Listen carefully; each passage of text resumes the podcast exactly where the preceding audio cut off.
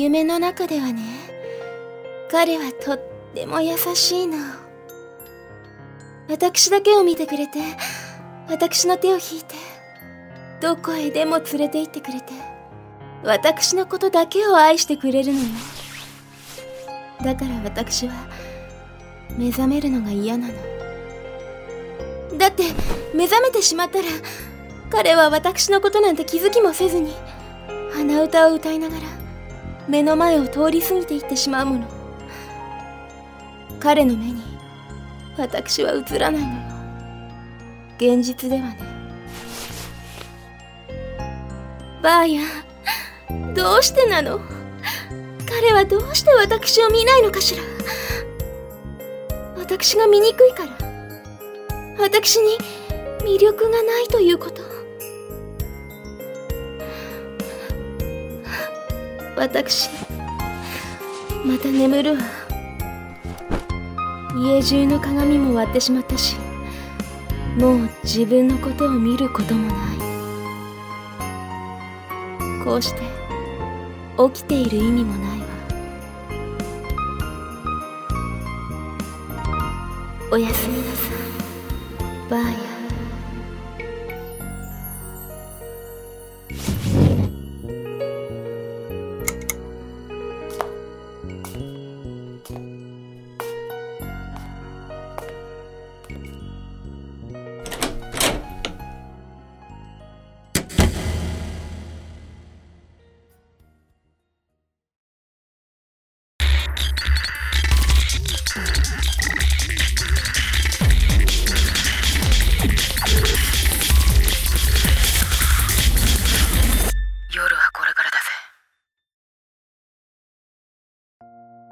はーい。というわけで、皆さんこんばんは。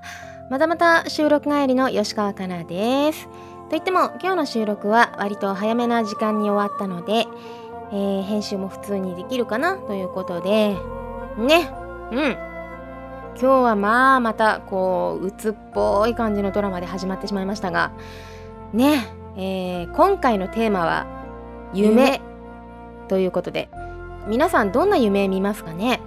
あのー人によっては夢とかってあんま見ないんですよねっていう人もいるんですけど私はね夢を見ないっていうことがまあないからあのー本当に悪夢だったりするとね目覚めが最悪で逆にあのー冒頭のドラマの女の子みたいに好きな人好きな人ってまあ大抵私の場合タレントさんなんだけどの夢とか見ると本当に目覚めがねもうニヤニヤニヤニヤもう気持ち悪いって感じでもう本当にね幸せな気持ちで起きるんですよね。あとまあいい夢ってなるとそうですねうーん商品がこんなに売れたとかあのこんないい感想をもらったとかファンの方がこうでとかってそういうなんかすごく幸せだなって気持ちで起きますね。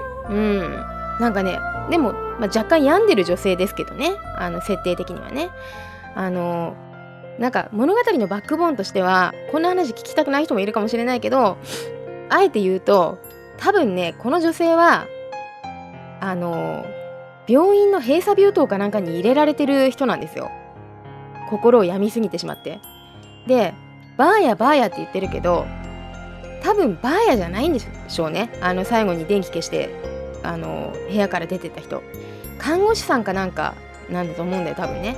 であの本当はそのなんだろうなそのドラマの前に薬を飲ませるシーンとかが多分あって心を落ち着かせるためのみたいな。でその面倒を見ているその担当の看護師さんみたいな感じなのかなと思いながらやったんですけどね。うん。ねえ。いやー夢っていうのも本当にその一日のテンション左右されたりするような時もあるからいい夢が見られますようにって私は前も言ったかもしれないけど眠る前にあの思い出せばねあのそうやって言うようにしてるんですけど意外とやっぱりあの言霊ってもんでそうやって言うといい夢が見られたりとかするよ。だから結構おすすめなんですけどね。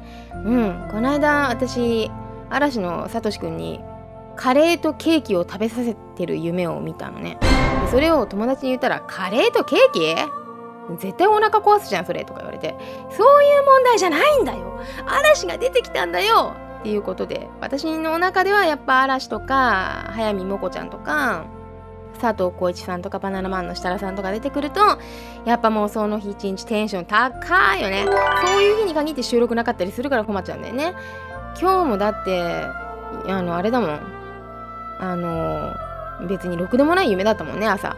ねだから収録の日こそあの本当テンション上がる夢を見たいなといつも思ってるんだけどね。なかなかそうもいかず。子供の頃は子供の頃っつうか中学生中学2年生ぐらいから高校ぐらいにかけてはずっとね夢日記っていうのをつけてたんだよね。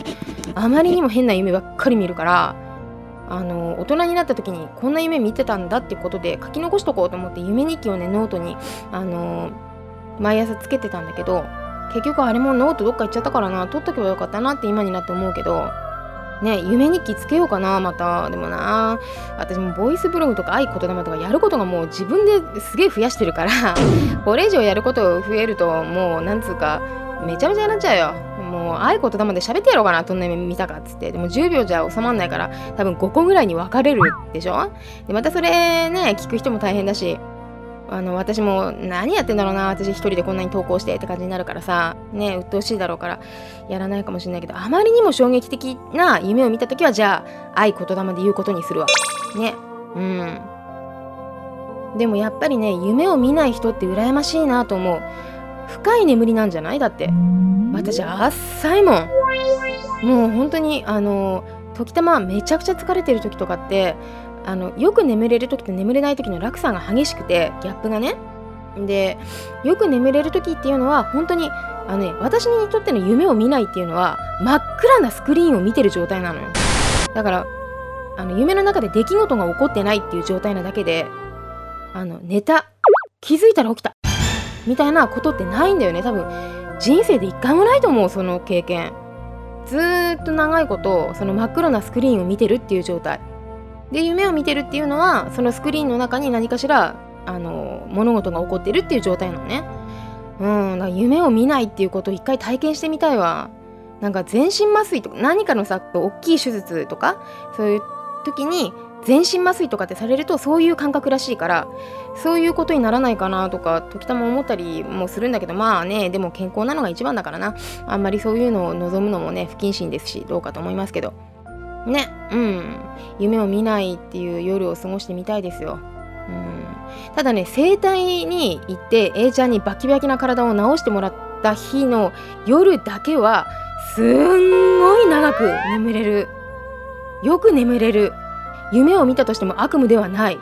だからやっぱね A ちゃんゴッドハンドなんですよね。あれはやっぱりすごいね。うん。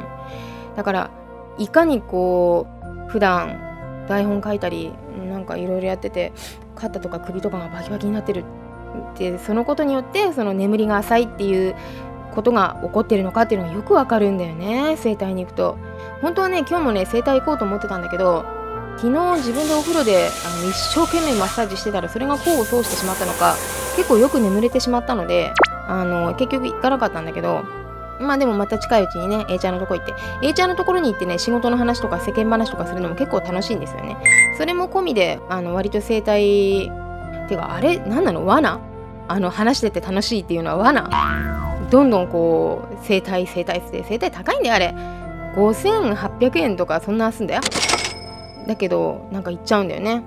うん。体もほぐれるし A ちゃんと喋ってると楽しいしみたいな感じで A ちゃんの奥様の話とかも聞けてすごく楽しいんだよね。なんかでもああいうのもある種のホストっぽいって言ったら本当に失礼だけど話術が必要だなって思うことがあったりするな。